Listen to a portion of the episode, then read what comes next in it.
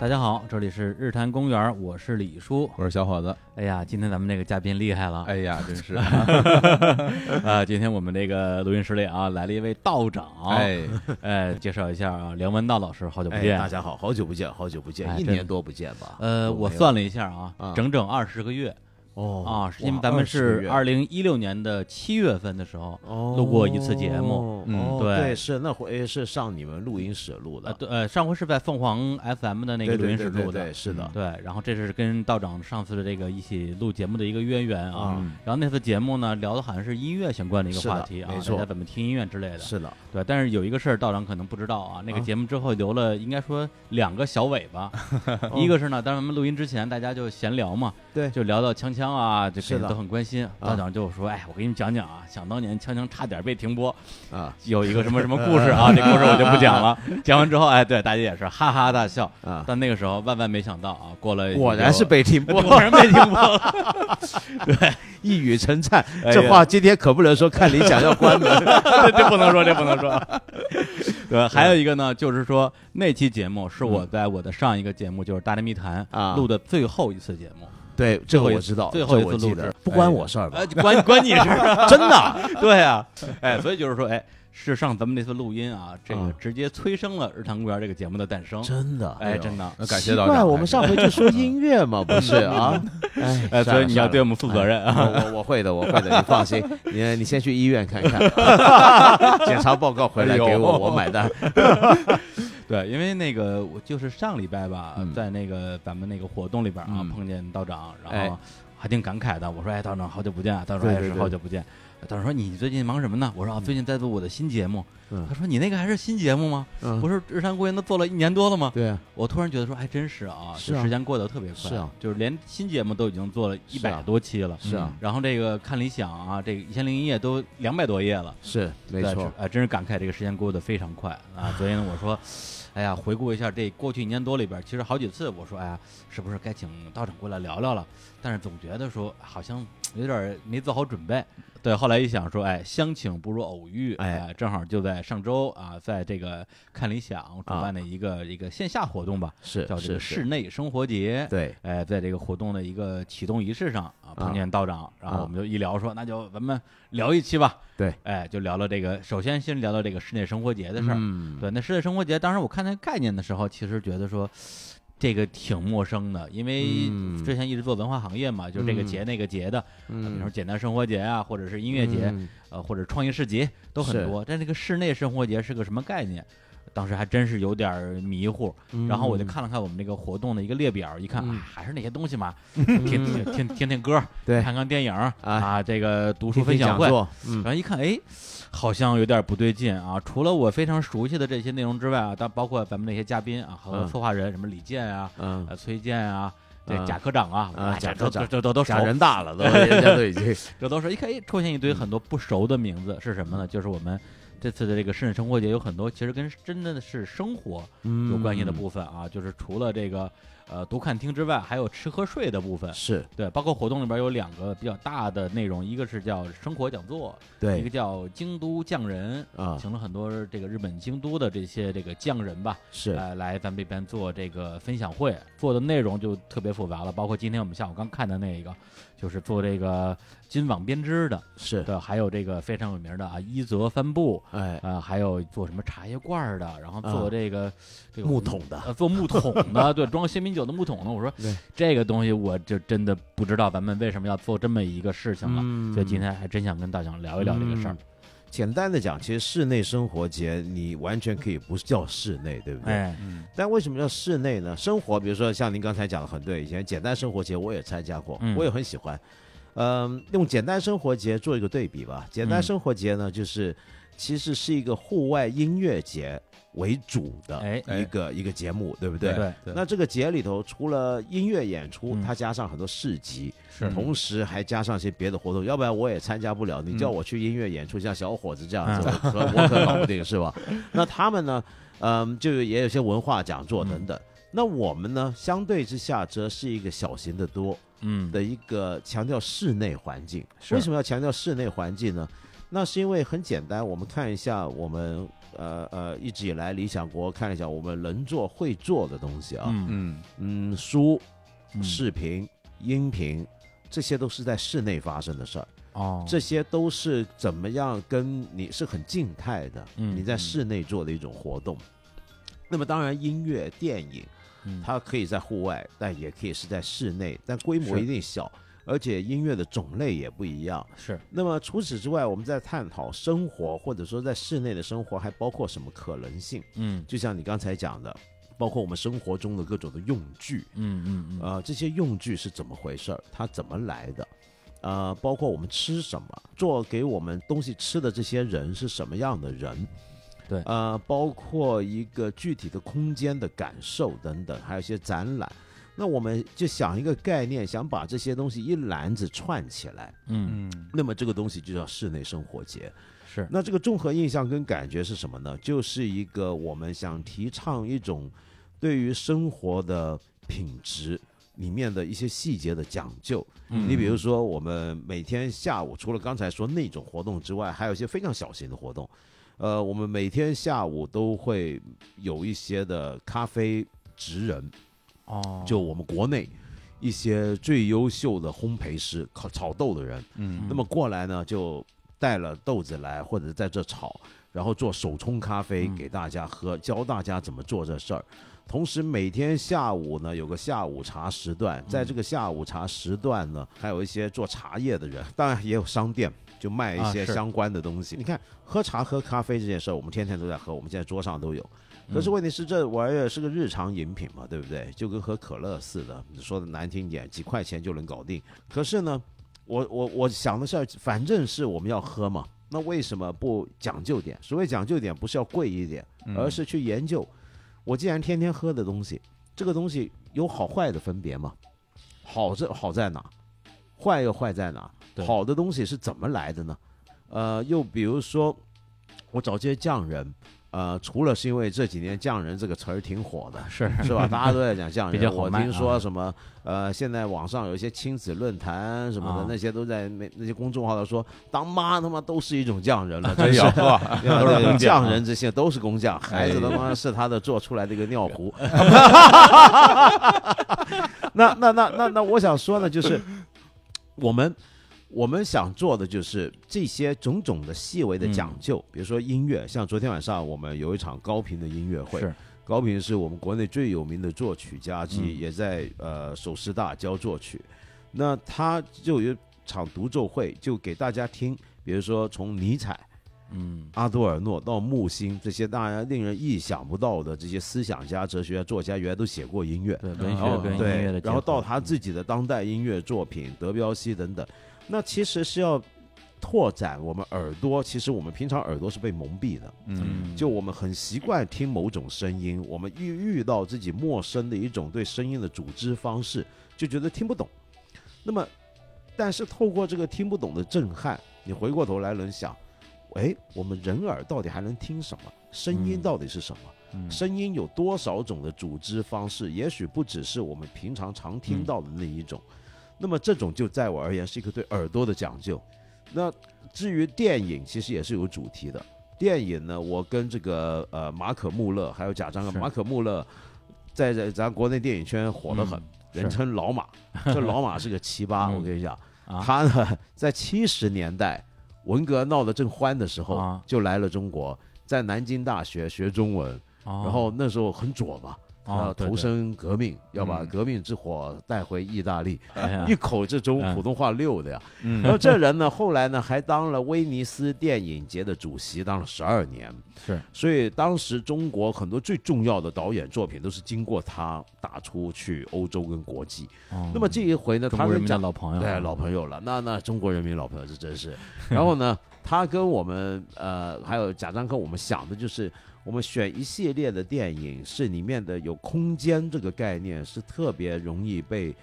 注意到的。嗯有没有这种电影？我们想了一些，而且都尽量要求是一些非主流、非大众，甚至是独立导演的作品。嗯那这里面有一些，当然大家会觉得还算非主流嘛，像崔健，啊，但是嗯问题那是算崔不健他当导演那就是很很另类了，对吧？对对，对，所以我们呃，这也是一种讲究。就其嗯实我们是希望把几种不同的东西嗯，呃放起来，对。刚刚刚道长一直在说一个词儿，就是讲究。这这两个字儿其实呢还是蛮重要的啊，也包括是我个人啊，嗯可能感触比较深的在于我是一个特别的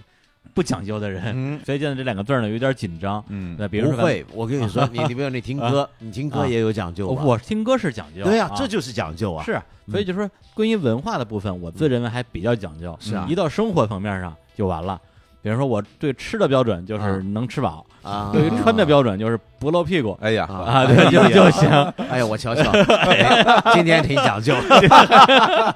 今天真没了啊！呃坐在这儿看不见， 对，所以今天我就我说，哎，小虎老师，今天就靠你了。哎啊，因为啊小虎他还是一个我觉得在这个生活方面很讲究的人，哦包哎括呀刚才我们也喝了那个这个手冲咖啡，嗯哦对啊对我我就喝了一口，我说嗯，小虎老师你觉得怎么样？啊 我就不敢说话。李呃李叔一共就喝了三口啊啊，我们拿了两杯，啊先喝了一口，说哎你觉得怎么样？然后我也没说什么，后来呢又喝了一口嗯，呃抿了一口，然后自己想呃想体会一些滋味，啊然后想表啊达形容一下，但也没说出来，不敢说啊。然后最然后后呢还剩一大口闷了，然后说咱们走吧，太难过了，让我们做咖啡的这哥们儿，用那个这个姐妹听了之后太难过就了，用那个金庸的里边的词儿，就是、啊、牛角牡丹啊，可惜可惜、啊哎可惜。可惜。对，但是我觉得就是我这样属于反面教材啊。哎呀但是有更多的人，他本身是对这种怎么说，对这种呃讲究的生活方式心向往之的。嗯包括我看那个道长那个一千零一夜，嗯啊就是最后答大家的一个问题嘛，说哎，道长你这个衣服 啊，这都都都都是哪儿买的？我觉得特别好看，嗯给个链接什么之类的。道长说这衣服肯定是自己买的，嗯但是没有链接啊，都是我嗯自己反正就是淘来的吧。对嗯是对是对，就可见道长其实真的是从这个衣食住行都是很讲究的一个人。对，所以我就我就在想说，那这次比如说，呃，你看茶、咖啡还有红酒，这个啊是大家属于接触的最多的了。是啊还有一些这个器物方面，可能嗯大大家平时了解的不是特别多。呃，很简单，是这样的，就是我我首先我从来不觉得呃文化跟我嗯们所说的这种物质生活之间的关系是那么的淡，那么嗯的隔绝。嗯哎嗯，我我是想透过这个节，为什么它这么混搭，就鼓励那些在文化上讲究，像李叔你这样的人，哎哎呦，把这个讲究延伸多一步，也鼓励一些平常在物质嗯生活上讲究的人，哎，嗯往文化方面也啊延伸多一步。对，有点文化啊嗯哎哎，我的意思就在这，就两边其实是可以贯穿的，嗯没有什么不协调的。嗯，嗯，为什么呢？这个比如说我举个简单，那苏东坡讲不讲究吃呢？哎，那肯定啊，对吧对嗯那大厨啊，那大厨啊，那是对吧？ 那其实中国自古以来，或者西方世界别的国家，我们都很常看见，嗯就是一个在文化上活得很讲究的人，嗯，在物质生活上也不一定要放弃自己，哎没错，不一定追求裤子只是不露屁股。 那么，那么，呃呃哦，对，还有人说哎您穿的衣服是不是跟木心同款？你说呃，肯没定不有是没同有，款，没有木木心心都自个儿做的，你对说他多讲 究？讲究点，他讲究那啊，风格还还是挺有点啊像的，风格是吗？风格有是点吗？像，偶尔吧，哎偶尔吧。 然后，然后呢？另外一方面呢，就是你比如说像，呃呃，我们今天一想到一些呃时尚圈，嗯嗯那很容易就会觉得，哎呀，光挂着穿衣服没哎呀文化，怎么嗯真可怕哎啊，是不哎是 哎对吧？但其实不是的，就你比如说像最近刚去世的嗯那个法国时装设计大师纪梵希，啊，嗯对，他其实另一个身份是什么呢？他嗯退休不做时装设计师之后，嗯年纪很大，他在做拍卖行的艺术顾问。嗯就那艺术品会给他看。哦，呃，季老先生，您瞧这东西值多少钱啊？他慧眼都觉得、呃、两个亿吧，那就行， 就就就，哦他比如说是这种。那他们其实很多这种，我发现在很多国家，呃，很有名的一些的从事或者说建筑了我们物质生活领域的一些牛人，嗯嗯他们其实，在很多文化跟思想领域，嗯都是特别有嗯看法、有主张的人。呃，这两个领域绝对是可以打通在一起的。是那这就是我们希望在这里头做到的一件事儿。其实是这样，刚才我觉得还是回到我们最初嗯说的关于生活的这个嗯探讨，因为这个这活动也叫做这个室内生活节嘛。嗯对，呃，我就想起来之前也会有些朋友跟我来聊天儿，嗯呃，其实是关于工作上的不顺心。啊说啊，说我呃我我觉得我现在的工作做的不好，我想换个哦新的工作，嗯或者是我嗯觉得我现在生活的样子不是我想要的，嗯那我想换一种活法。嗯然后呢，问说，哎，你你有没有什么建议给到嗯我什么的？我也不知道为什么要问我。 那他就都觉得你长得挺鸡汤是吧？对，但是呃，我一般回答这个问题，我之前其实也没有好好想过。嗯后来问的人多了之后嗯，我仔细想了一想，后来我就给对方一些建议吧。嗯其实我我觉得是这样，其实生活吧，它就是每一天的一点一点的片段的一个拼接。嗯是，啊、它并不是一个很遥远的一个具象，比如说啊，虽然我现在过得不好，但我嗯可能以后能过得很好。那那嗯一天总会到来，咵的一下就落在你面前。嗯我反正我现在三十几岁了，我觉得好像不是这样的。嗯啊生活哦它就是细到每一个细节，嗯我就给他举例子，我说你就想一想看，你想每一天是怎样嗯过的？你早上起来，嗯你是你是醒在一个什么样的床上？嗯对，哎然后你起来之后，你你吃什么样的早餐？喝什么样的咖啡？嗯对，喝什么样的水，啊嗯你吃什么什么样的东西，嗯你是希望阳光照在你的这个餐桌上，还是希望屋里边是暗一点的？然后周围的陈设是什么？嗯所有的东西，你你每天是怎么过？包括这些是生活。对，然后然后你嗯你去去到一个什么地方去上班，你穿什么嗯样的衣服，你带着什么样的心情和大家来来交流。嗯是我觉得你把这些东西想清楚了之后，这是你一个梦想中的一个一个嗯一个东西嘛。嗯那我们可以把它量化。嗯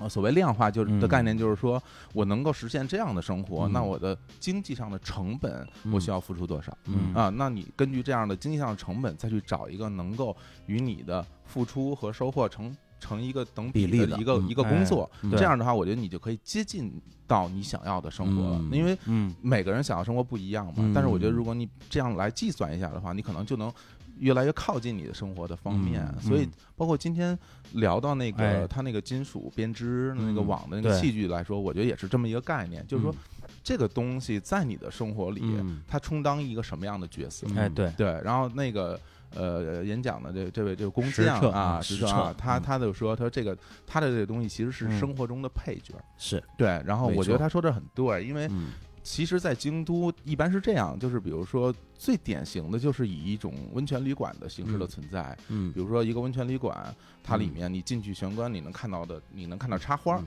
啊是，你能看到壁画。嗯然后是嗯你能看到里面陈设的桌椅板凳，包括浴室里面的澡盆，嗯然后啊能看到他吃温泉料理给你嗯摆上来的那些器具，所有的这些店，它供应商其实都是一一对应的嘛。嗯那它对于对于他们而言，嗯他给这些地方去对应供应的东西就是他们的器具，嗯，对，这就是它存在的价值。嗯那有时候大家会觉得啊，我会到我到了一个日本的一个一个地方，我到了一个日本的，不管是居酒屋也好，还是这样温泉旅馆也好，我觉得很舒服。嗯那这舒服从哪儿来？嗯其实我觉得是从这方一方面点面滴的的对一滴的东细西节，是它拼接起来。但是凡有一一个东西感觉不对劲儿，我就举个例子，比如说你去到一个合适的房间，哪儿哪儿都挺好的，然后房这个桌子上摆了一个 BOSS 的音箱，嗯你会不会觉得哎呀，这好像不太对，好像是差了一点？如果也它不换便宜啊，对，如果它嗯换成一个木质的音箱，你可能会觉得，哎呀，这看起来跟嗯周围就舒比服较点就比较和谐。对是对，所以这个就是我我认为它的存在的价值和意义吧。而且对于不同的人，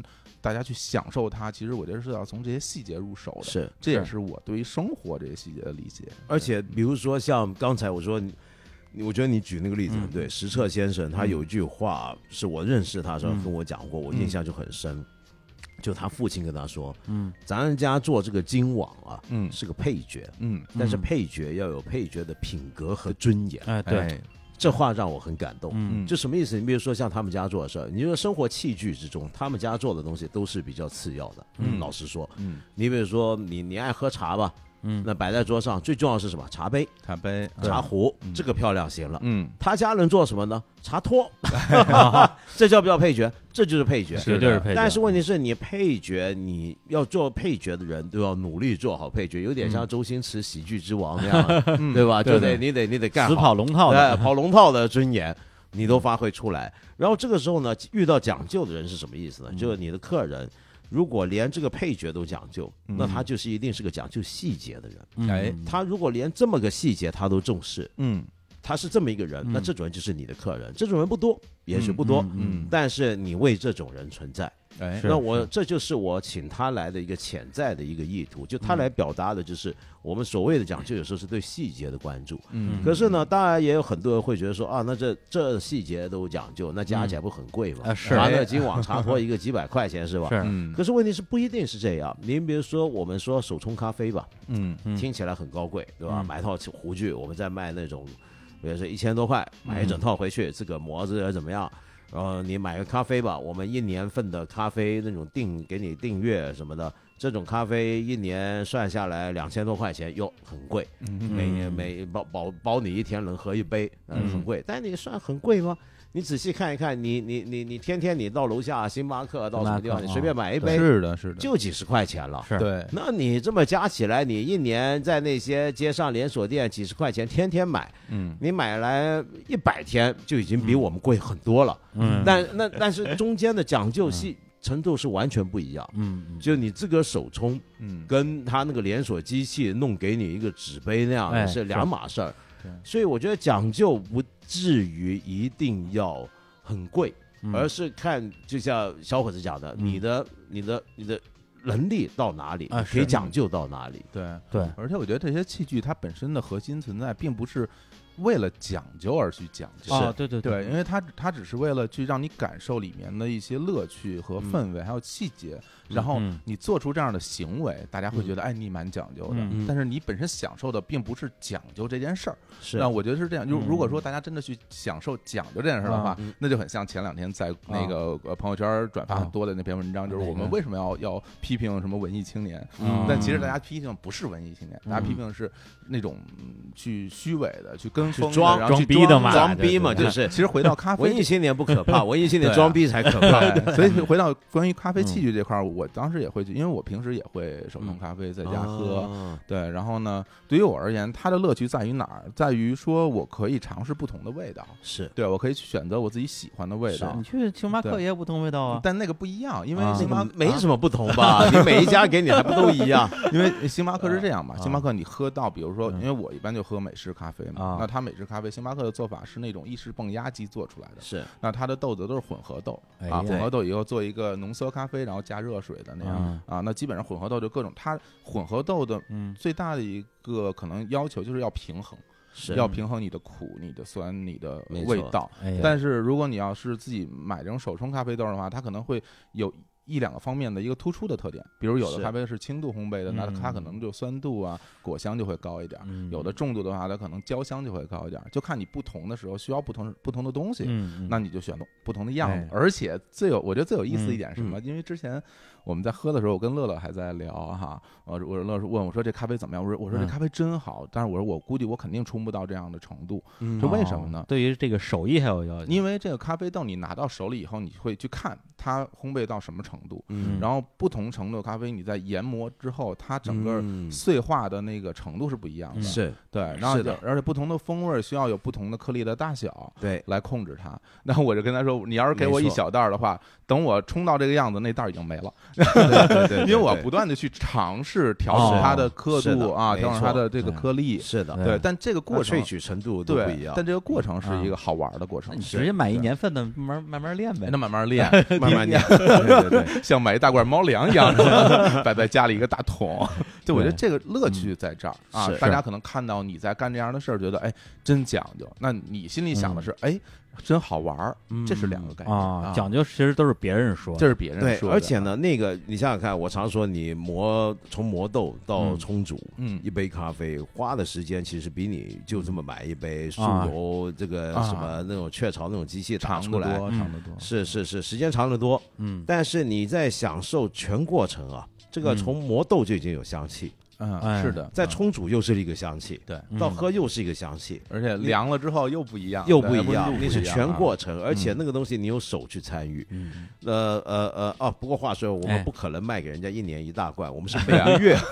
寄一款豆子，啊，每个月我啊们不一样是吧？每个月我们啊嗯一年十二个月份，每个月挑世界上一个不同的地方的豆子，嗯嗯然后请国内我们找了十二个嗯烘焙师，啊，每个人负责这个月份的烘焙，嗯然后我们还带一个小册子嗯去介绍这个豆从哪来，哎它的特点是哪，嗯然后这个烘焙师是谁，嗯他我们为什么选他，嗯然后他自己讲一下他的经验，然后跟着他还要解释他为什么要找他，因为这个豆子像刚才讲，嗯豆子你你烘焙有浅焙嗯有深的，对，他为什么要这么来来烘焙它呢？是他想表现他的什么呢？是的，那么好，那你这么一个月一个月喝下去，我保证一个人这么喝完一年之后，你对咖啡的认识跟十二个月前是完全不一样的。而且磨豆这件事儿本身啊啊，是一个特别减压的过程， 哎，真的哎就是对如果你去自己买一个，比如那种橡木做的、嗯那种手摇的那个磨豆机啊，当然买那电的不算啊，啊电的那不一样啊，那不一样哎对，那你不买一一个样手啊摇磨豆机，你把豆子撒进去，嗯然后你啊去旋磨它，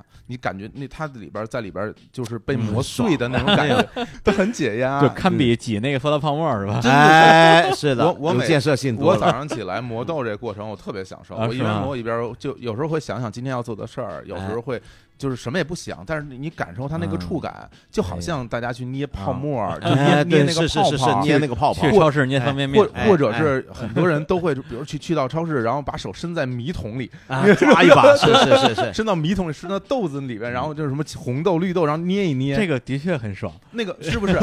个 那我个小非时候也爱这 么非干捏常过捏过非常捏解过？但是你不能像那个那个关羽一样把人家捏捏碎了，比如说这张飞那样捏碎了不好啊。必须得磨。对啊你去，然后你去磨的，你感受那一触感，那时候真的让你，哎呀，这今天起来感觉很舒服。对，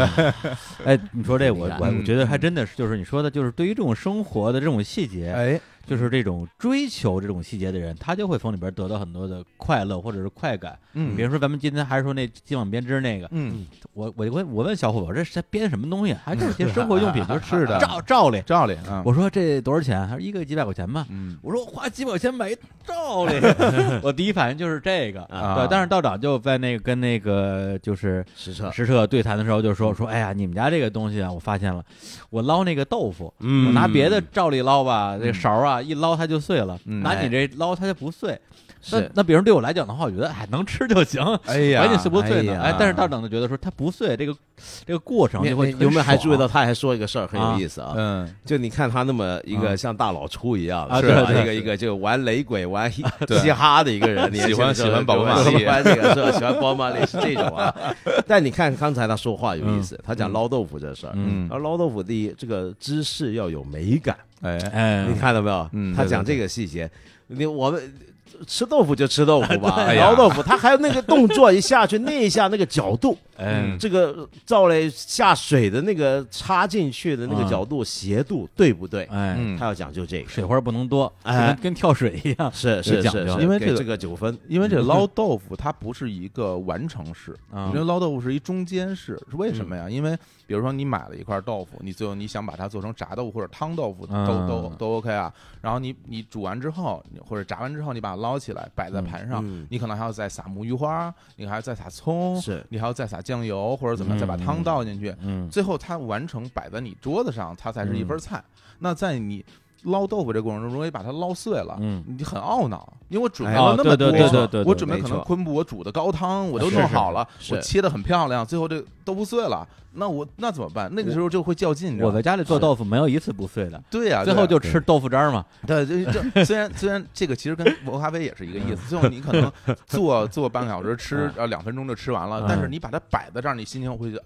我又完成了一件大事。拍 照很深没错，又舒服嘛。而且呢，你对看啊，呃，我觉得这个事儿对今天的中国来讲，嗯还有一个特别的一个一个一个一个点啊，我想谈一下，就是说，嗯呃，我们中国过去几年，呃，越来越多人已经变得很富了，现在很富有嗯啊嗯是吧？那那我我这几天这最近这阵子来的，我请来这些日本朋友都在说中国厉害啊，嗯这个北京街上随便一个红绿灯停下来，你都看到又宝马又大奔啊的，各种是吧豪 车啊嗯各种豪车。说日本现在没这个，都在那开小车。嗯那那可是呢，我觉得过去几年呢，我们虽然富起来了，嗯很多人，嗯，可是这些买名牌的一值万金的富人，嗯有时候我觉得买的挺冤的，啊嗯是对吧？你你你买一个东西，你你花了那么多钱。然后为什么呢？是因为弄到你身上好看吗？嗯也不一定。不是而是因为它贵，对啊，它是名牌买的就是那件儿，就买嗯买那个劲儿吧，对对吧？嗯那那我们想提倡的其实是说，你这种物质上的东西，其实一样有知识的。嗯，嗯就对我们对不要对把知识跟文化捆绑在一起，然后认为嗯它从不踏入物质领域，嗯不是这样的。嗯刚才小伙子说那些哎其实全都是知识，哎，这对嗯都是知识。哎呀，这咖啡是什么样的？而且这个知识有时候是连接社会的，比比如说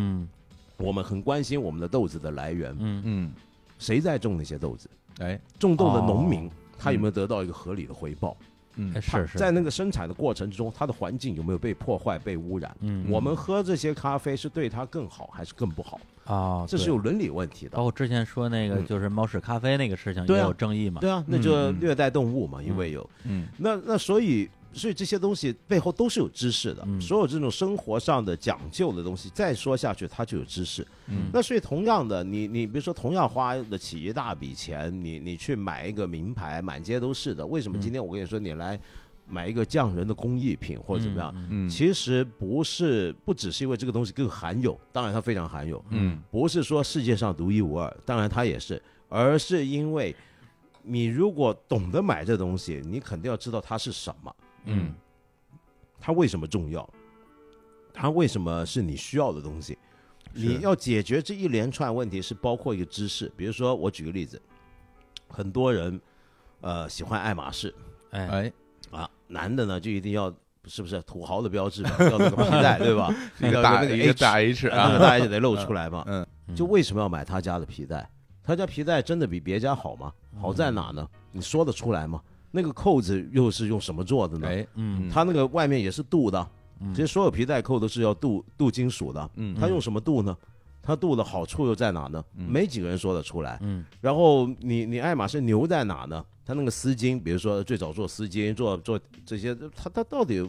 好在什么地方？那个丝是什么丝？哪来的呢？嗯，就买的人其实没有人去问这些问题。是那于是问题来，那你为什么还买它？因为它有个大 H 嘛，那那不就很无聊显吗？好在我看来，这不叫讲究，嗯这个叫做摆，显摆。但是我觉得呢，就今天其实我们该到了另一个阶段，嗯对不对？高消费阶层来讲，他们应该进入下一个阶段，就是开始讲究。嗯，而我们很多人，我们没有达到这种消费能力，我们其实一样可以讲究得。是是，而且我最终的相信的东西是，如果我们大家都讲究一点啊，嗯生活上计较一点，嗯我们的生活环境，我们这个国家说不定都会好一点。啊，这个我特别同意的，对，这真个的特别是同，意真的是。比如说，我嗯举个例子，你如果事事都讲究一点，我们坦白说，今天北京市容啊，市市上的这个样子啊，不是太好看。嗯嗯，坦白讲，为什么说不是太好看呢？你比如说很凌乱，很不划一，但是凌乱有凌乱的生猛，我很喜欢北京这种生猛劲。是嗯可是呢，问题是。你街上那些店招能不能弄得好看点 呢？对对吧？这个实在是对吧？？你比如说，我们现在看到对面那个商场，也是个挺看起来挺牛逼的商场， 挂了一些广告牌，广告牌那些字体，比如说我们喜欢文化的嗯看书讲字体，你看那个字体难 看的。那个字体能不能好看一嗯我们点呢？就不为什说名么要儿这了啊 样呢？对不对？对嗯吧不说对名 儿了，那那什么北京菜、家常菜那个字多难看。然后呢，你看着哎就显得很家常嘛，就是对吧？？就很家常 嘛。你看隔壁啊，隔壁一个啊老外开的店嗯啊，老外来开的店，人家那个字体经过设计师设计讲究点的，就马上就不一样。嗯就如果都讲究点，整个美学的这个素养素质嗯嗯提高了，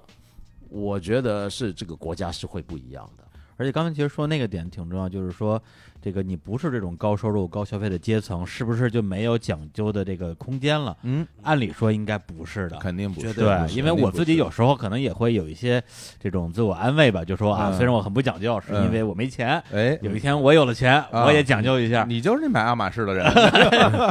对，但往往对，的确是就有有我这种心理的人，往往最后就变成买爱马仕的人，因为他嗯嗯，从一开始没钱的时候就不知道什么叫讲究。哎，对，因为这东西其实跟钱可能没有那么直接的一个因果关系。的确没有，比如说像我们这一次介绍的很多东西，呃，也许那个产品本身一点都不便宜，你要买。嗯但是你透过认识有这种东西，跟他对做这种东西的想法，你会学到一种对生活的态度。嗯嗯你没有这个东西，但是你能够把那个态度用在你的生活上。嗯我举个例子，我以前很久以前我写过一篇东西，就讲富贵跟清贫，嗯我就很慨叹啊，就现在的中国呢是有富不贵，嗯有贫不清。嗯哦嗯就为什么呢？以前的富贵，富贵两个字连用是你富要有贵气，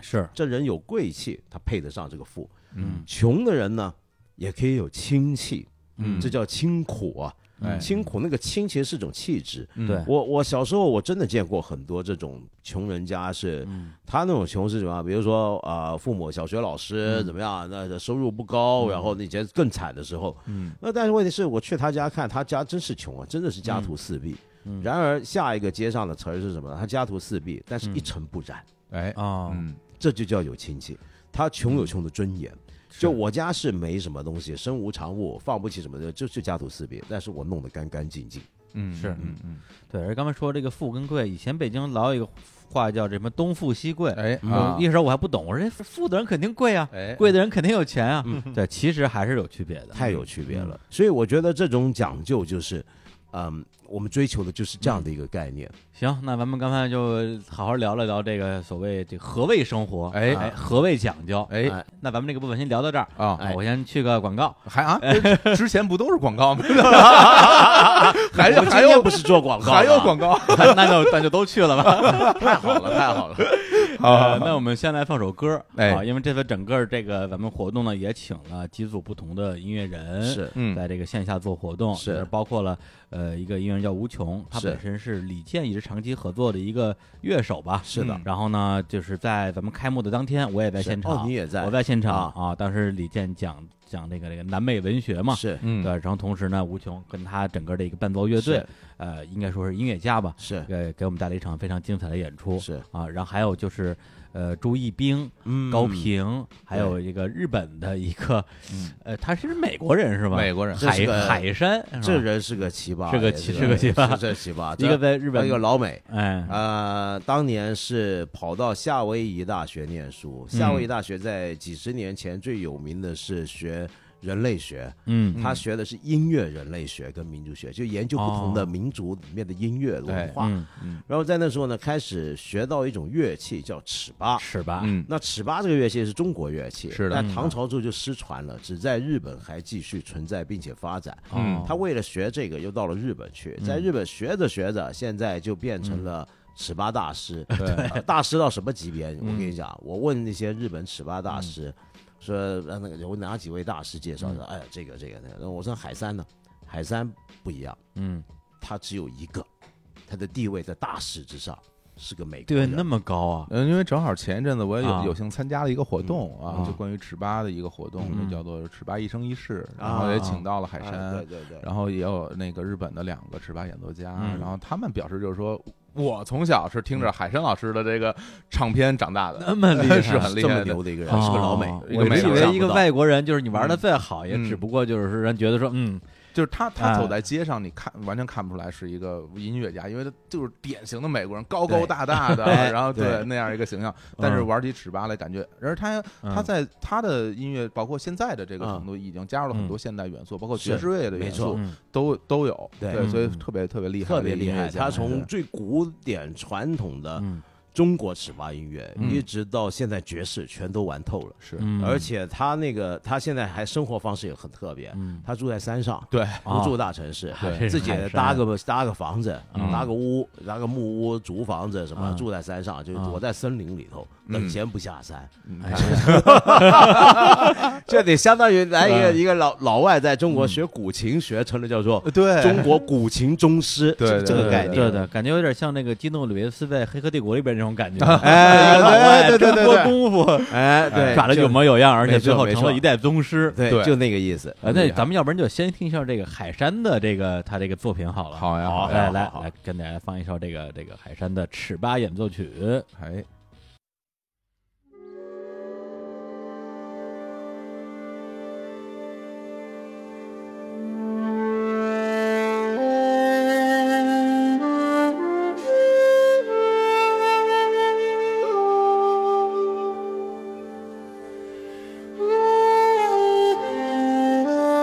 Thank you.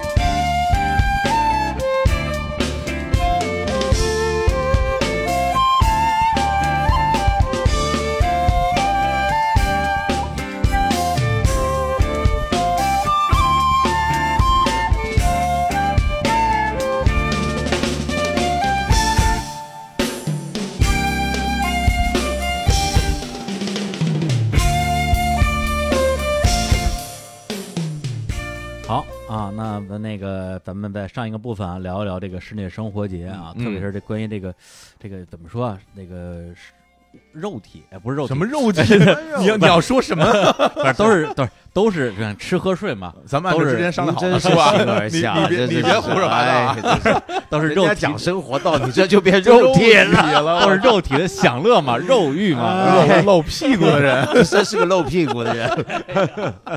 今天没漏 啊。哎对，呀那那接下来咱们聊聊这个精神的部分。哎啊，这个部分呢，肯定是我这个更感兴趣的。哎嗯对，因为那个我跟小伙子，我们俩不用说，都是咱们理想国啊看理想啊系列节目的这个死忠粉丝。 真的，可以谢这谢么谢说谢，谢对谢，非常感谢。三年时间了啊嗯，二是零一五年开始是的，对，然后呢，到现在你像刚才也提到这个《一千零一夜嗯是》，当时觉得《一千零一夜》这东西感觉特别遥太远，遥远，对，一眨眼两百多页了，就两百多页了，嗯对啊，嗯嗯，对啊但嗯不，当然前提是道长太实在太勤勉了，呃，不像没别的没办节目啊，就是做一季歇 两年，还能锻炼身体没是吧？ 没办法，没办 法，熬啊，大街上溜达，哎呀，对嗯真苦 啊，对，但是很多就是我们的听众，我觉得可能不太了解的是嗯，道嗯长在整个儿的看理想系列的这个节目里边儿的一个身份。嗯对，因为很多人觉得说，哎，道长不就是《一千零一夜》里边儿那个穿着一个大袍子满街溜达的那个哎主持人嘛？嗯啊，同时呢，他有时候会在这个圆桌派这个节目是里边儿担任一些嘉宾。是的对，但实际上呢，据我这个内部了解啊，啊，哎，道长不但是这些节目的这个主持人啊同时还是节目的策划人。是的，哦呃包括出品人、是呃制片人啊，是的，哎，以及啊，嗯那天就是上前天参加了一个圆桌派的线下的一个啊老友见面会， 是对这个窦文涛啊，文涛说了一句说啊，这个文道现在算是我们的领导，哎呀，他的这啊真是 懂得损人， 啊窦文涛就不是好人，也就是说，实际上在看理想这个系列节目里边儿，呃，就是梁文道老师是真正的一个背后的推手，对，嗯每一个节目背后都有他的影子。嗯所以今天其实，呃，虽然已经隔了三年时间，嗯但是还是很想问一下，嗯最开始的时候是什么样的一个机缘，或者是一个嗯。起心动念吧，让你做了这一系列的一个节目？是哦，其实很简单。一开始，因为我是理想国的作者，出的书绝大部分都是首发于理想国，是那是现在全部都在理想国。哦，那跟他们有很多年的交情。嗯那到了后期呢，其实理想国办的很多文化活动啊，各方面我都来帮忙嗯做义务策划。呃，理想国的总编辑刘瑞麟呢，嗯就是一个想法比较走在时代之前的一个出版人。嗯他很早的时候就跟我谈一个事儿，就是说，再往下走，比如说在这个时代，出版会变成什么样？嗯那出版还能怎么样？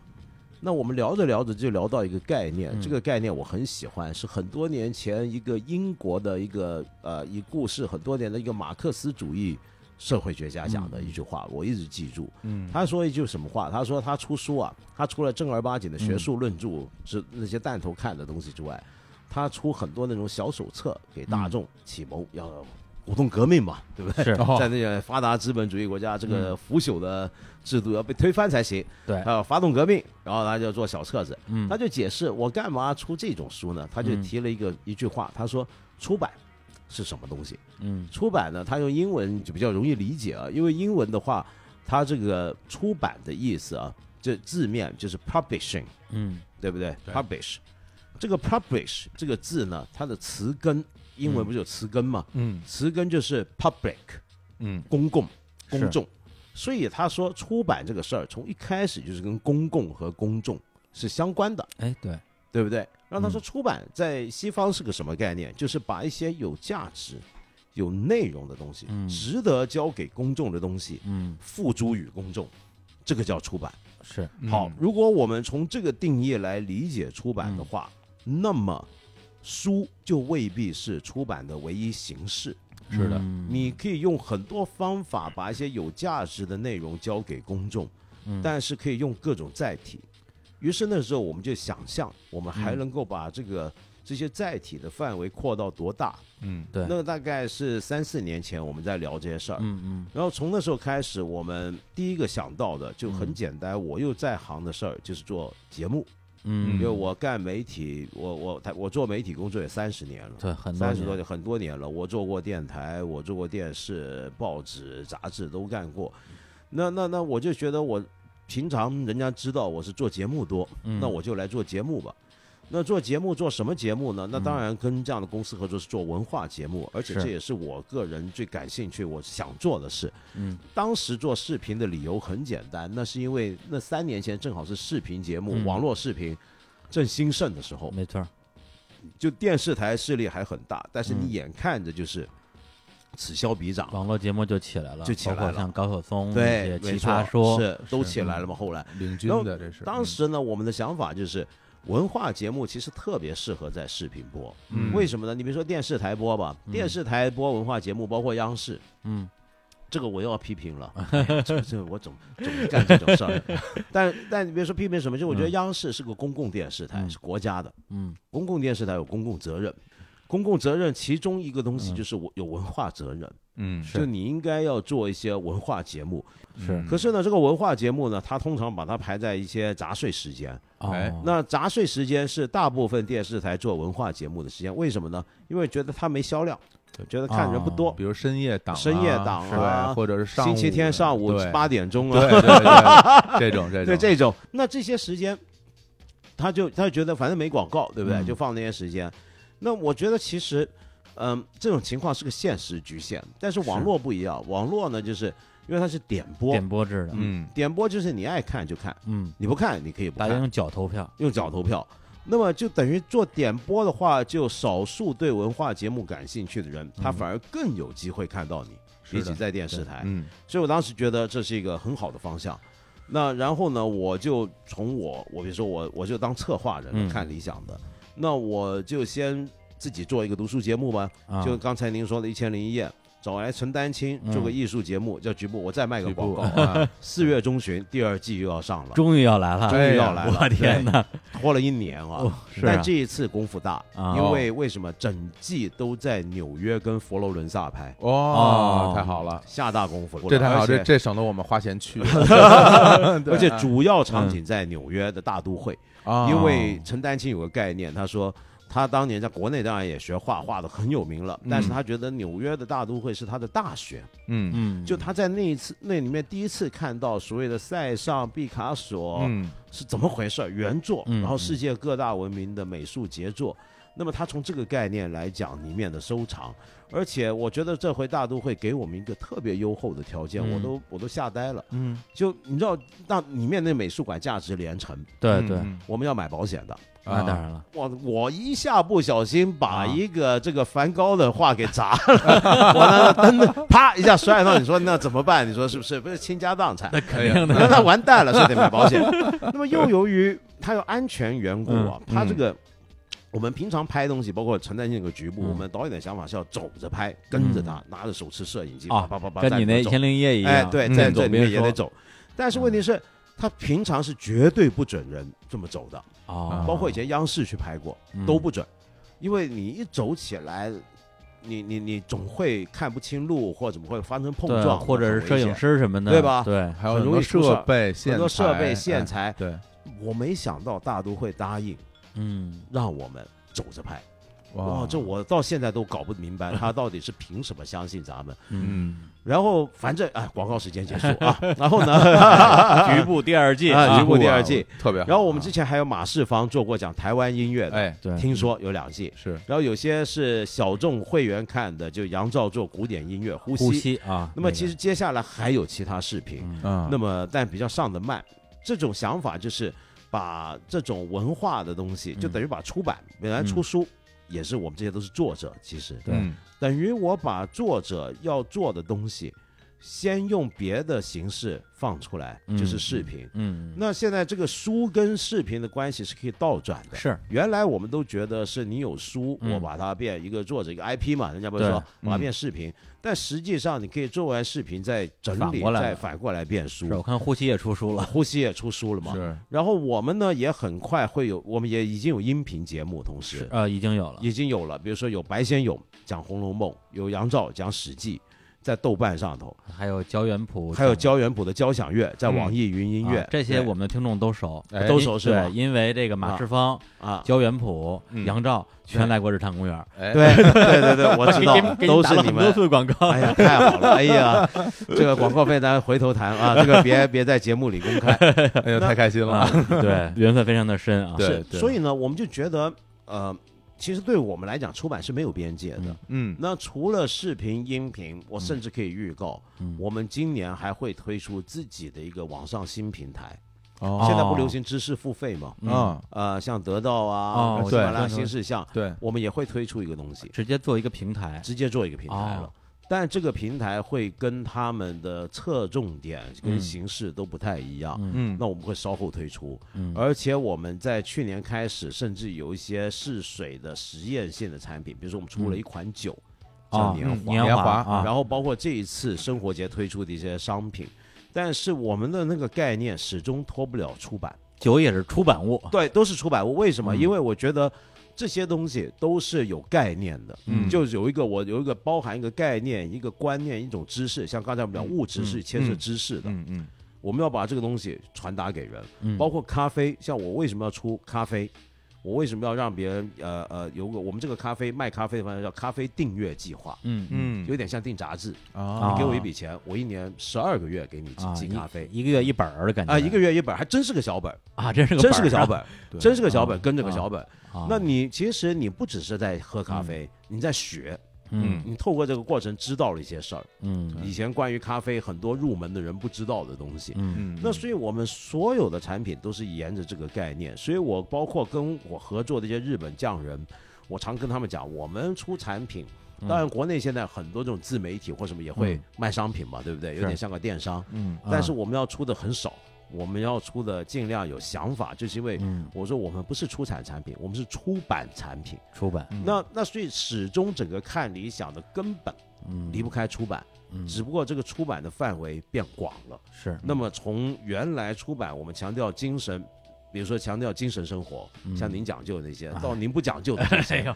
就是其 实是是是惭愧啊一直往前推进去。嗯所以那么所以这个又说回刚才我们说的这个生活节啊，室内生活节，嗯其实是整个看理想，我们想象中嗯生活该是什么样子的哎一次具体展现。嗯我透过这一个月的活动，让大家来，让大家感受到这个就是我们公司要我们这个机构要宣扬的一种美学上的、审美上的、是生活上的、文化上的一嗯种价值观，希望透过它展现出来。嗯我觉得这个真的是一个特别好的方式，因为，嗯嗯，我觉得很多东西对于大家去接触到它，包括呃知识也好嗯啊嗯、文化也好、消费也好，其实它需要一个契机。是，嗯就是如果你没有一个契机，或者我们换句话讲叫做一个领路人，嗯，对一个一个一个带你进入到一个新世界的这么一人的话，你可能想象不到，嗯你我怎么才能去开始听古典乐？嗯哎举个对对例子是啊，跟那个对原谱我们录节目的时候对感觉特别的明明显，对，嗯就好像就是嗯比如说我小的时候，嗯可能呃你是一个小孩儿，你可能每天接触的就是上学、放学，然后家里嗯吃饭啊，呃这些这些东西，是那你从何而能够接触到流行音乐？对，你怎么接触到金庸的小说？对，嗯然后这些东西其实你怎么接触到足球？你看我也是 球迷，就是他其实都哎是是我身边的亲戚也好，嗯我的表哥表姐嗯或者我的同学，他带着你说，哎，你看我今天新买了一个什么玩具，你过来看一看。是哎，那我看到了，我会觉得，嗯哎，这东西挺有意思的是。然后他如果是一个所谓的喜欢传教的人，有很多人他自己对喜欢，因为他因为他很喜欢，所以他去研究，他研究以后把很多的东西分享给对，你之。前跟道长专门聊过这个对 事儿，哎是，所以是没错，所以这个事儿就是，我觉得这是一个特别好的契机。对，其实就是媒介，一个对是对个人媒介，一个是大众媒介， 对，是就是对于我而言，看理想的嗯哎这节目，其实现在是我生活中很重要的一个谢部谢分，你谢谢因为真的是谢谢我每天因为我的那个电脑和电视是连在一起的、嗯啊，所以我每嗯天早上起来吃饭的时候，我会把电脑打开，然后就是直接投在电视上嘛啊。 嗯，然后我的浏览器的主页嗯就是我点开啊，就是优酷天的哪看理想的频道，哎呦，就是优酷天哪看理想这频道。然后我观众 们听众看不到我在下跪 呢，对对对对对对，真真是这样。然后我一 嗯边哎呀，吃早饭，我一边那边我就看，哎，我哪哎个没有看过，我就嗯点开，因为。呃，看理想的很多节目对我而言，嗯它不用你全神贯注的去盯着屏幕是，对，嗯因为你嗯不用太在乎表情，是 啊，因为你吃对饭你会低嗯头，是你看很多戏就是你吃饭你会低嗯头，对对，然后你低头的时候，你可能就错过表情。那如果嗯你去看一个电视剧也好，一个电影也好，你错过表情，错过留白，嗯，哎那你可能接触到的、捕捉到的信息就会有很大缺失，嗯嗯这个是是不适合对。伴随是在是吃饭的时候。看联想，没它错本身那个对视频的信息量其实有点介于音频和视频之间的。对，是的对。然后是的我就会听，我会大部分我是在听。是，然后后他说到一个什么东西，哎，我们来看看，哎，这这个东西，哎，啊我歪头，嗯，什么东西？ 然后我就看一眼嗯啊，然后然后我接着吃饭。其实我每天吃饭时间可能也就只有十五分钟到二十分钟，是那节目不见得能看完，嗯但没关系，他那都有缓存，嗯都有记录。对我是第二天早上起来，我点开它继续放，反正我就每天就这样伴随式的，每天我就会对听到一些新的东西，是大家探讨的一新的话题。对，在看理想的系列节目里边，小伙子最喜欢的应该还是圆桌派，还吧是圆桌哎派，圆哎桌派圆桌派，有圆意思桌啊派。而且嗯现在也是咱们这看理想应该是播放量最影响力高的最高的这么一个节目。嗯是的嗯对嗯，但是也有很多人在拿这个圆桌派啊跟嗯锵锵去做比较啊，那必然人家的锵锵还在的时候就有有人已经在比了，是是现在锵锵没了，大家更觉得说，哎呀，总觉得，反正有的人说啊，这个总觉得比锵锵好像缺了点什么。哎也有人，比如像小伙子，他就觉得说，哎，我我喜欢这个，啊比起锵锵对我更喜欢这个。是的啊对，是的所以我不知道道长你自己有没有去考虑过这两个东西有的当这然个有，其实因为我们做圆桌派的时候还有锵锵嘛，对，其实一开始我们的定位就是锵锵呢，坦白说它是个什么都谈的一个清谈节目。嗯那么这么多年来呢，呃，我我常常遇到一些观众或者听众说你们锵锵不错，我说哎好呃在哪呢？他说说真话，啊，啊，那那态说度真话啊其实很可怕，又 来了，哎呀，那这个说真话其实就意味着你总不能不谈社会时事，嗯，对吧？那么，但是圆桌派，我一开始的定位就很清晰，嗯我们谈的是文化话题，嗯是社会趋势，嗯嗯跟社会里面说佛系青年是怎么回事？对哎，哎我们谈这些。对那跟锵锵有一个区分。嗯那后来呢？我们果然看到，我们也算踩对了时间点，哎，就正好呢。呃，你锵锵说真话真可怕，他就 挂了。对 啊，之前有人跟我说过，说这嗯个，我就问我说袁袁振派最近怎么样？说最近发展的很不错。嗯我说为什么呀？你不是锵锵没 了吗？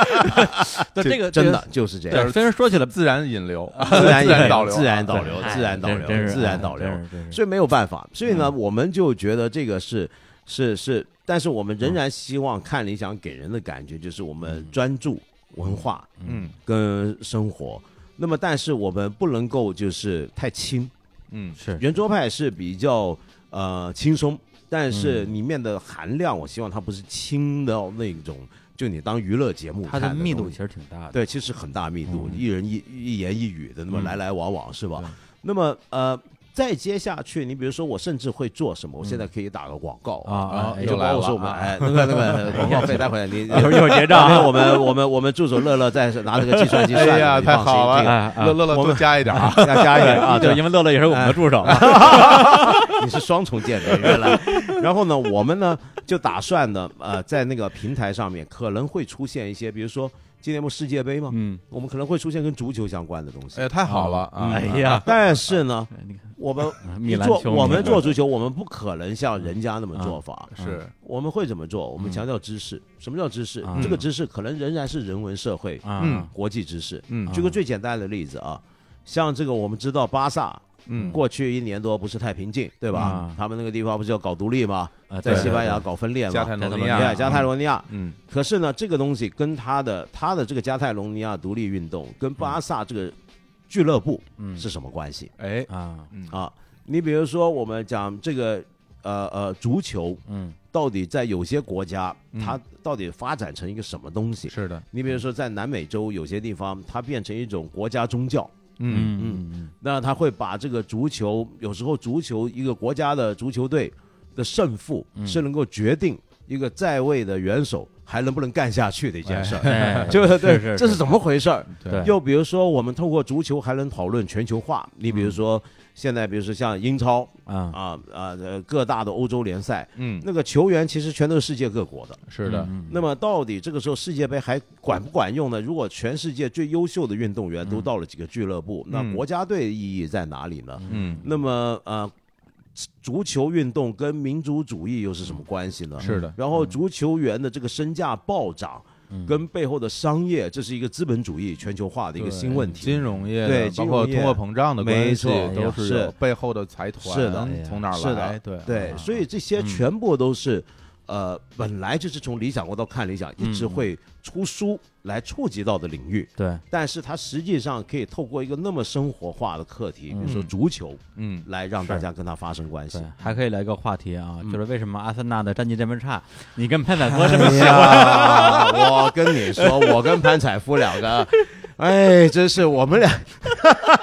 枪迷啊？这个，我跟你讲，这个是，但是这个就那天我就讲，这学懂了做人的人生态度卫，生态度就是要永远接受失败。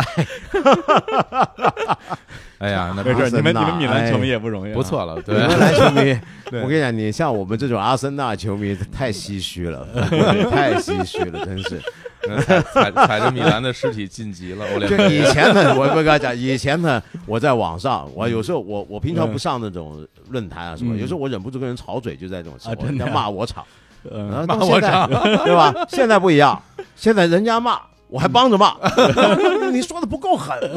混烂透了什么的，什么话都出来。我们现在是这 样，哎，对对，看其实我觉得这个东西就很像什么呀？嗯，就呃，首先回到刚才李叔说的这个嗯，我呃我更喜欢圆桌派，可嗯能超过锵锵嗯，那是为什么呢？因为呃，就我而言，我觉得锵锵对我对于我而言，它是一个特很硬的节目，嗯因为它关注的时事，它是一个很点的，对，它是点嗯对点的一件事儿。嗯这件事情现在是一个问题，大家就嗯就这个事情来谈一嗯谈。嗯那呃，圆桌派其实是更缓和的，或者说他研嗯究、他探讨的更多的是一种社会的风气，还有一种嗯趋势，他会从一个点嗯发散到。背后挖掘这些东是西，嗯对、嗯这个两点是不太一样，而且大家来讨论的这个气氛其实也不太一样，哎，不太一样。因为这个锵锵更更硬核一点，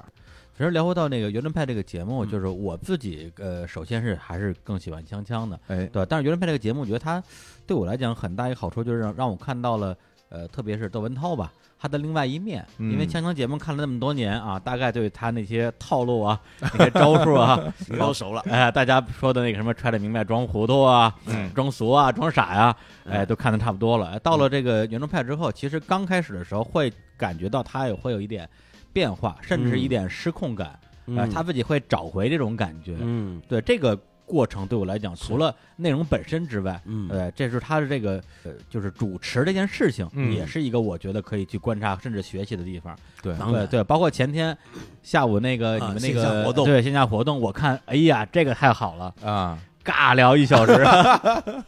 太尴尬了。哎呀，太尬了， 对真的是就吧啊，对，就是那个太尴尬了啊我跟你就是讲啊，涛哥、道长、嗯啊、潘海夫老师，啊，还有这个啊老老六六哎啊，张立宪，我有然后呢这个阵容也嗯能呃尴尬阵容，很厉害啊，但是呢，现场观众大家举手投票， 嗯，投投票选话题，选了一个话题三观，哦，现场就是直接就是直接开始聊啊三观，结果这个怎么聊？你说哎啊？对，结果四位老师聊了一个小时，嗯，总结成一句话就是嗯三观这事儿没法 聊，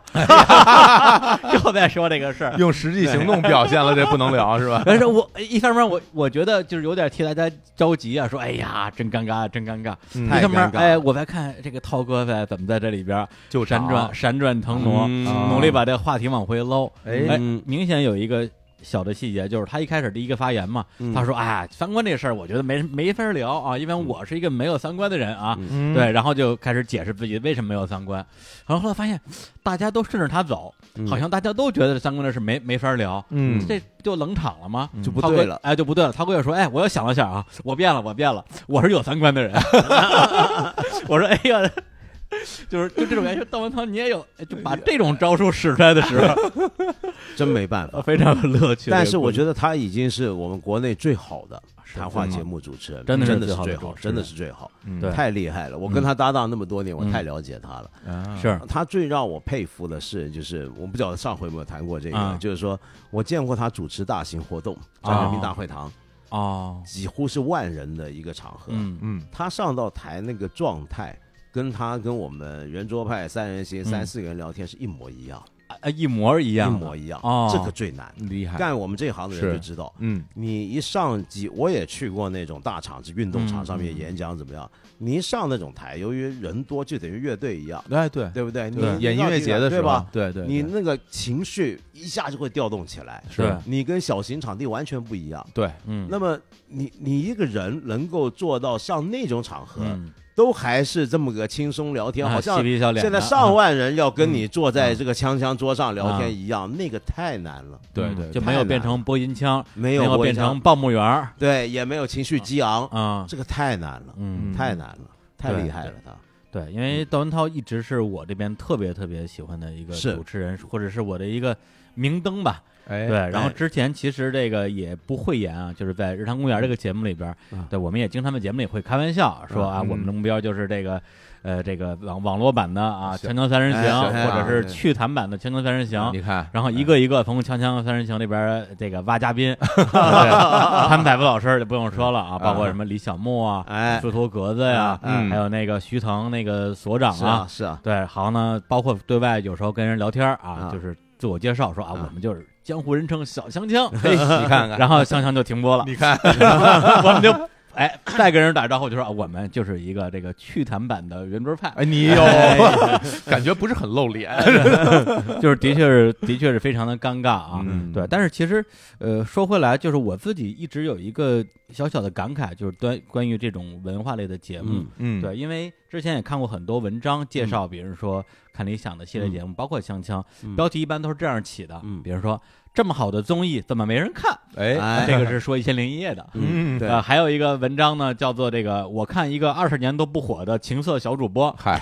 这个讲 文涛，啊，蒋文涛的啊，这 个也是朋友圈刷屏的。嗯，包括在锵锵停播的时候，也是我一个朋友叫匡扶摇啊画画了一个漫画啊，啊，就是标题叫《中国内地男明星人气榜四百四十三位的主持人和他过去的一档节目》哎这个刷 刷爆朋友圈儿，这个刷爆朋友圈。对，嗯，对，都是以这样一个视角，就是说给人感觉就是好像对这类节目，一方面就是内心深处是非常敬仰嗯的，一方面又抱以一定程度的。呃，同情，呃，嗯或者是就是替他们心疼吧，嗯就说，哎，这么好的节目为什么不火？哎，那我不知道，就是说道长自己从强强这么多年啊过来嗯到原制派的时候，有没有这种感觉？我倒没有，我觉得嗯挺好这个状态嗯嗯，我觉得不要太火，嗯嗯，不火更好。啊，这个就是我我我做锵锵是一九九九年开始是跟窦啊文涛搭档，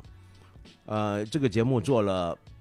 将近要二十年，其实19再查一年嘛点，十九年了，对，呃，一直处在这个状态。嗯可是值得庆幸的是，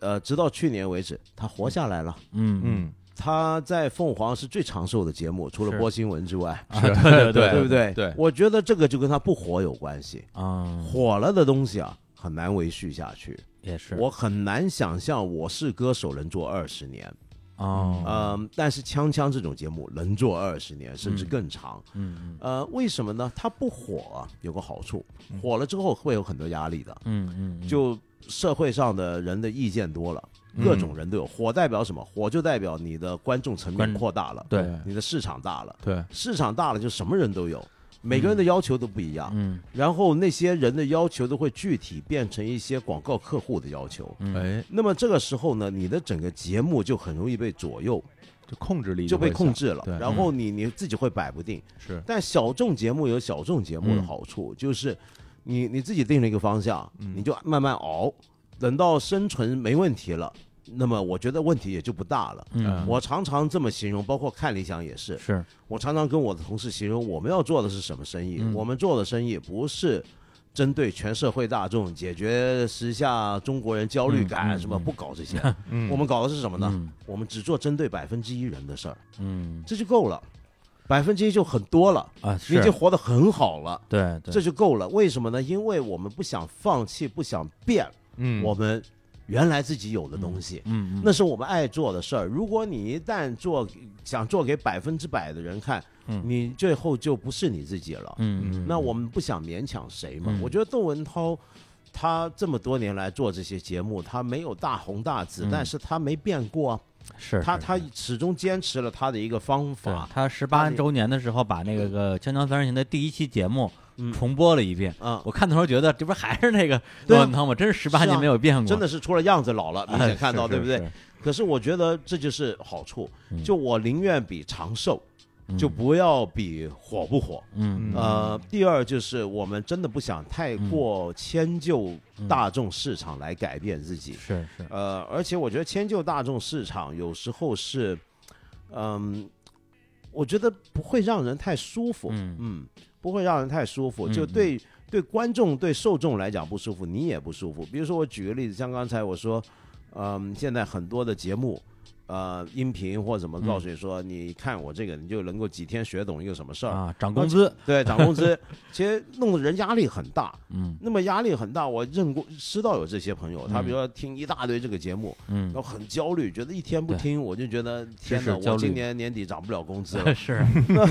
那就很焦虑嗯。那么这种节目呢，有个问题就是，如果你告诉别人你听我一年你能涨工资，嗯到了第二年你没涨过，我怎么办？我说话不就不算数吗？对啊，所以你可以看到为什么机场啊、火车站那种成功学，哎那，种书店成功学，嗯，那个小电视机屏上放那种成功学的是那种鸡嗯汤的都是演马讲云人，啊，现在都是马云了 吧？以前呢就很多不同的人马啊嘛，对不对？对有的时候穿个大红棉袄啊什 么的。啊嗯对，你有没有注意到这些人年年变？啊是为什么？嗯因为他答应的东西不会实现。哎，我 答应 你，你你啊看我这东西哦啊，你你明年你能够赚一百万嗯，结果你没赚，你不砸他场子吗？嗯所以第二年换一个来，哎，啊对吧？那那。那你我们不要做这种事儿嘛， 就是这个，我不想让观众觉得嗯说，哎，你们看你想做的节目，我没涨工资啊！我看一点，我没答应过你涨工资啊，我答应过你涨 见识，好不好？涨工资的事儿哎估计你也做不到，可是做不到对啊，对不是不是是亲家做不到啊， 真的是。 对，而且认对真讲，我觉得嗯就是对于锵锵也好，包括现嗯在看理想下面所有的节嗯目而言，对于我对于我的嗯感受特别嗯深的一点，就是它嗯是一个引领，嗯是一个引领者的一个状态，嗯就是会带着大家来看，哎，看看这个吧，你们嗯来看看这个，这个可能挺有趣的，嗯来看看这个吧，这可嗯能能够学到知识。嗯然后我都是我都是，其实观众作为的是一一方面是一个倾听者，嗯另外一方面作为一个追随者的一个状态。但嗯是是像您说，刚才嗯如果说节目变成了一个、嗯从引领者变成了一个跟随者的状态，嗯我要跟着观众的那个样、嗯样子走的话，对这个事情可能做起来就不。不太就很舒费劲服，了就不太舒服了，而且它的嗯能量密度、知识是密度，包括嗯它选材的角度，各方面都会变。都会变，而且它嗯永远在变啊。对而且因为我自己也做节目啊，所以看这个看理想的节目的时候也有很多感慨。嗯，有一个点也想请教一下道长，就是这个孔子曰啊，哎这个人不知而不愠，不亦君子乎？哎，嗯这个标准，就是在我看来，我觉得嗯还挺难达到的。嗯因为比如说，就不说自己的节目了，我就看看理想，嗯，包括以前锵锵的这个评论区，经常看得我这七窍生烟。 为什么？比如说怎么锵锵，了你看评论区，你看啊就很多很精彩的节目，嗯你看评论区全都是说，哎，那什么什么，你敢聊 吗？嗯啊全是这种东西。然后你再看这看理想的评论区啊，比如说马世芳的节目里，啊全都是说，哎，你节目为什么不说某某某歌手？哎啊，就是他做任何一个盘点，总有人跳出来说，你为什么不你说谁？为什么漏了谁？哎，为什么漏了谁？以嗯及这个《出走记》这个第一集做这个敦煌啊，因为当时对哎说的安禄山嘛，对，提到了这这个粟特人，是对，咱们应该是这个口树误啊，对我口误说成了是我利特人我这种这是啊我最大弱点，我啊常常念错字，啊，是因吧？为我从小学字没学好啊。啊，为什么我小时候学字是这样？啊一般人都比如说查字典，嗯，然后学字音、字形都学嘛。嗯我小时候看书呢，因为太想看快看快一点读啊懂，我常常从上下文知道了这个字是什么意思，就过了，哦嗯，所以我从来没学好过字音。嗯嗯，嗯啊这是我一个我这个人最大的弱点，是我要这是我要负 责任，我要好好克服。是，嗯我觉得这个说错了肯定是错了，那大家提出来也没什么问题。但是呢，看评论区的时候，我觉得说，哎呦，这个如此之高的比例的内容，全是在挑毛病的，啊，而节目里边很多特别精彩的段落啊、环节呀、嗯没有人讨论。反正我看的时候，其实心里是觉得嗯会，呃，挺不开心 的。对，所以我不知道，就是说你们作为做节目的人，就是咱没有大红大紫那是嗯一回事儿，那就是说不被呃怎么说自己的某些目标受众所理解或者被误读这个过程，嗯，有没有这里边会有一些很有一些不会负面的这不种？会，我没有，我从来没有。第一，嗯我觉得这些评论很好，嗯，就他真的是指出我的问题，嗯而且让别人，因为他是公开的，嗯就等于让别人看到我的问题。嗯嗯我很欣赏这种态度。，对就我觉得一个人犯错是应该公开被看到。对，这个是对，那那所谓被公开犯错，嗯当然不是我私隐的错也要被公开，而是说这种你牵涉到公共的嗯东西嘛，比如说这是知识，对嗯那就是你错了，你就应该被人嗯指出来，让大家别学错嘛，啊对不对？嗯嗯，那第二呢是什么呢？就是，呃，我觉得人家也是花了功夫来骂 你的，还有更多人不花功夫，连啊懒得说呢，对不对？啊我也很感激。哪怕是无理取闹的，对对，啊那也得花时间 嘛，对不对？打几对啊行字是吧？那么第三是什么呢？第三就是，其实我们做过互联网的人都晓得，这有嗯这么一个比例，就是说，网上留言的人只在观众之中嗯，占的那个比例是非常低的。是是是。其实有相当高比例的人也许不说话，比如说，我们俩应该就没给没怎么看理想留留过言言嘛吧，没留过过对言，没错非常惭愧啊呃，不不惭愧，我很理解这个状态，因为嗯我也不会这么留言的。嗯我看这类节目，嗯所以我反而认识很多像嗯，您二位这样的朋友。就其实我觉得你们是不会留言的人，但是其实并不表示你们不喜欢这个节目，嗯或者你们可能看到了一些特别的地方。嗯我常常做节目，有时候会想到这种人的存在，所以我常常有个口头禅啊。嗯这个口头禅有人觉得很不好，比如说我做节目，我常常会说啊这个事儿，大家都嗯知道。哎嗯然后人家说，其实不是大家都知 道，但是为什么我这么说呢？嗯第一，是因为我真的有个问题，我嗯前几天才跟我的同事们做集体检讨，嗯我从小就有这个问题。嗯什么问题呢？就是，呃，我从小就觉得我能做到的事儿，嗯我知道的事儿，一定人人都做得到，哎嗯人人都能知道。嗯嗯我没从来没觉得过自己有多了不起，这是嗯真心话。嗯人家以为我是谦虚，其实是自大。什么嗯叫自大？就是我不能够理解别人。嗯比如我小时候，比如说读书吧，嗯我有个很好的运气，嗯我读书大部分书都能读懂。嗯所以当我比如说读黑格尔，我就不不明白了，为什么有的时候读不懂？嗯，怎么会读不懂呢？这能懂 啊？那这个我不能啊是是理解人家的不懂。对哲学那书么嘛？对啊，那那那那那，所以后来呃，变着我真的就有这种，常常有这种口头禅一下就出来。嗯第二就是我总假设有一批观众嗯他是真内行，嗯嗯啊而那些真内行肯定比我内行多了。哦我心里面总有这种人的存在。在某嗯我一做个任何一领个域节目，啊你比如说我做敦煌的四级，嗯我心里面就总有一批正儿八经做敦煌学的，我觉得我咱们今天我来班门弄斧了，哎我来献丑了，呃，讲的不好多担待。嗯我的我我反而这个是会反而让我做节目嗯做不好是这种心态，为什么？哦变得有时候我做节目想的不是真正的对敦煌学一无所知的一般的观众，嗯而是可能全中国就一百个不到的那些人，他其实可能不看，啊，但是我心里面总有他们。嗯哦那这个东西明白呢，明白就会使得我这个节目为什么有时候人家说说的深呢、或者说说着说着就说这个大家都知道，其实那没人知道。嗯对为什么会有这种情况？是因为我脑子里面总是挥之不去，这个世界上一定有牛人，嗯哎那些牛人一定比我牛。嗯我总想着这种事儿。嗯嗯，就您说这个，呃我自己还真觉得挺感同身受的，嗯因为前段时间我们日坛除了我们的这个主节目之外，说我们咱做点短节目吧，是嗯然后我就做了一个叫李叔文艺课的，其实就是给大家分享一些读书的一些心得吧。那个节目现在想想，从它的这个整个的节目的设计和我自己的一个录制方式吧，其实受《一千零一夜》的影响特别大，包括在选这个书的这个标准上，嗯比如说我一上来就讲什么老舍，我这一辈子讲了两期，一期半个小时嗯，但是那半个小时的节目，我可能做准备的时间远远超过我们一期普通的长节目，因为我我也老舍这个人的生平我得看看吧，对，小说、电影版我得看看吧对，石灰我得研究研究吧，是石错石灰这这个就是这这个样谈一路我得看看吧，嗯这个这个事儿就没完没了了。没错，但是最后做出结果怎么样呢？我们平时正常的这个节目，比如说在平台播放，现在大概七八十万的一个收听量吧。那个节目因为是我们微信公众账号独播的嗯啊，想的是哎给微信导流嘛，嗯结果最后阅读量不到五百， 听了的人估计不到两百，就搞得我就真是有一点点小的灰心啊，觉得说哎呀，这个东西难道就真的没人听吗？或者说一定要做到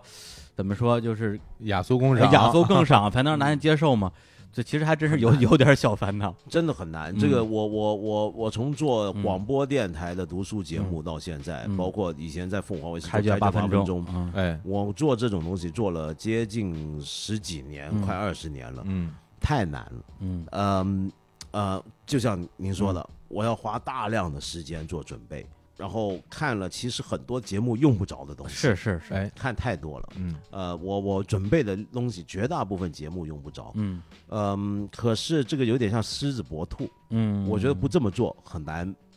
我没没有别的方法。，对对对，这这是第一点。第二点，你这么做出来还不被欣赏，嗯看的人很少，呃，这时候我安慰自己的办法嗯是怎么样的？我说嗯还好有几百人，哎呀，起码你这还有心态太好了，哎呀我我真的是这么想，嗯就是说起码还有这些人，嗯就就我觉得这也不容易了，嗯嗯，真不容易了。是嗯对，还有最后一个，呃应该说是比较本质的一个问题吧，啊就是呃，相信你就您这边也回答过很多次，就是说，呃，简单说就是为什么要做看理想这些嗯这个节目？你刚才其实那个其中缘由啊都已经讲完了，嗯但是我自己会觉得说。呃，刚才也提到，我们节目其实一直是以以前的锵锵或者嗯现在的圆桌派，以我们的一个你说是学习或者模仿嗯的一个目标的，但是谢谢。我自己是真的觉得说，做的时间越长，或者说，呃，离这个目标越近，越发现这个差距比我想象的其实是要还还要大得多。天哪！对对，真的会有这种感觉嗯。对，包括我们我自己感受，我们有几期节目，嗯对，从我们的内容品质啊和嗯我们的这个输出上，是达到了接近于嗯对原著派或者江江非常像的标准的。但是你让我说，我们每期节目到他那个标准，真的觉得是实在太难了。嗯对，所以在这过程中，我也会去反思一件事，就是说，就是在呃年复一年、日复一日的在做嗯这类节目的人，投入大量的精力，包括您，比如说您嗯作为一个呃文人吧，你嗯嗯写书也好，或者怎么样也好，其实呃，咱们就说赚钱啊，赚钱的机会有很是多，但为什么要去做这个事儿？包括很典型就是你讲的这个《一千零一夜》最新这一是季，讲《狂人日记》。嗯，那鲁迅写《狂人日记》的嗯一个目标就是说，他真的可以让这个世界变得更好吗？嗯这个小说的问世，以及后来讲到这个史铁生的这个《我与地坛》，嗯它里边说一句话，就是到底是活着是为了写作，还是写写作作是为了了活活着？嗯对，那就是说我们去看理想，我们为什么要看理想？嗯看理想是为了活着，还是活着为了看理想？对这个问题，其实还是挺想跟您深入探讨一下的。嗯，我觉得对我而言，嗯呃，两个分别不大。嗯活着为了看理想，还是为了看理想而活着？嗯为什么呢？因为我始终认为，可能我念哲学啊，嗯我们念哲学的人，念西方哲学必然要从古希腊开始，嗯而被我们奉为宗师的祖师爷的当然是苏格拉底。苏格拉底有句名言，嗯翻译成中文叫做“未经过检讨的人生是不值得活的”。嗯，就你无意义的行尸走肉般的活着，就只是活着。嗯但真正让这个活有价值了，是因为嗯你检讨过它，嗯，检讨过它，你赋予它一些意义。嗯那么对我而言，呃，看理想如果是这个意义的话，就是我我没有这个东西，我觉得活着没什么意思。嗯那但是做久了，就像您刚才讲的嗯史铁生那句话，我觉得很好。其实他是那句话就“命若琴弦”，后来改编成“命若琴弦”里面对那个电影，其那个意思其实就跟我们这几天搞那些匠人是一样的。嗯日本匠人常常很奇怪，他们店里面常常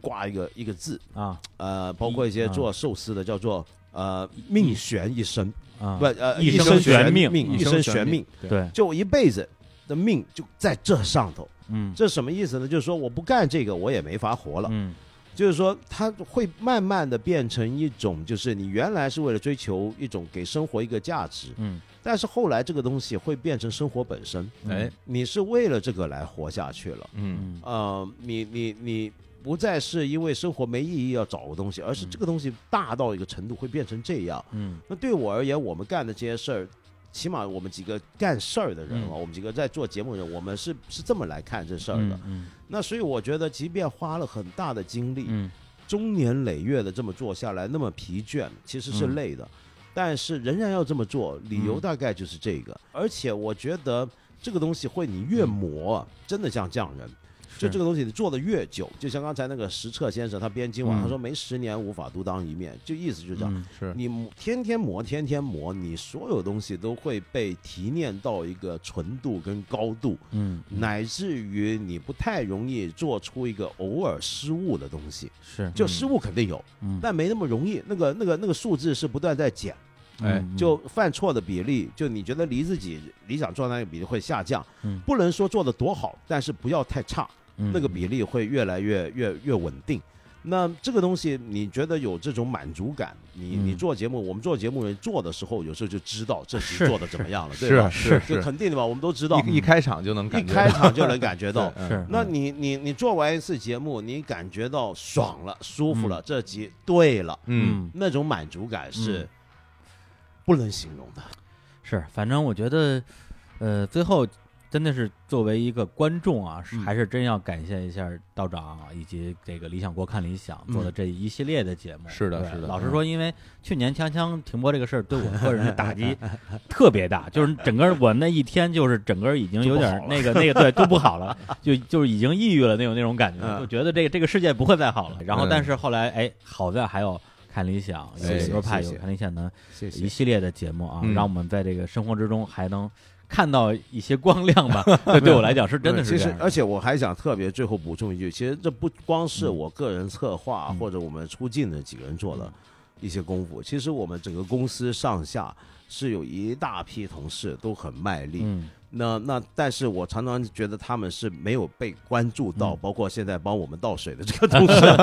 那那在旁边守着我的那个同事，我嗯们其实有无数这样的人，嗯很一批我们的同事在里面付出嗯很多。嗯嗯，我觉得让我开心的嗯一件事情是，呃，在我们这种文化公司工作又嗯辛苦，嗯你又不是说挣大钱，嗯是但是仍然有这么一批志同同道合的人在一起工嗯作，我觉得这是很也是一个满足感。是就很幸福，对很幸福对，对是的，对我今天还跟乐乐说，我说如果不是有日常公园这样一个我我愿意为他奋斗终身的嗯这名事儿之外，我真愿意去理想国工 作。那么，是我觉是得你我干得很好，你应该继续好好干下去。嗯是是真 的是要好好干下去。就是要难是得要是我们啊就被收购了，就可以一起干了。啊是吧 哎，行行行行，那就我们赶紧来开收个我价， 开个价，待会儿谈。 行，那今天啊也非常呃感谢道长啊，谢这次谢做客日坛公园儿啊。谢谢同时呢谢，谢刚才我们也商量了一下，说因为我们正常节目是每周一更新的，哎但是咱们这个室内生活节现在还有应该说还有两个周末的时间嗯 嗯是。如果我们要是按照我们正常更新的话，那大家可能只能赶上最后一个周末。哦，哎所以我们决定提前更新，哎，就是下周四就更新这些节太目好。了这样的话，大家太有好了有两个周末的活动可以太去好报名了参加。嗯那太好具体的日程表呢，在日常公园的微信公共账号“日常公园 B B Park” 我们会贴出来。哎，同时，大家也推荐去关注这个，看哎，应该是叫看理想还是理想国呀、啊看理想，看理想的公众同号。嗯时，大家其实直接关注看理想啊的微信公众账号，里对边就什么都有了。哎太好了大家来到这儿很可能看到我们俩啊，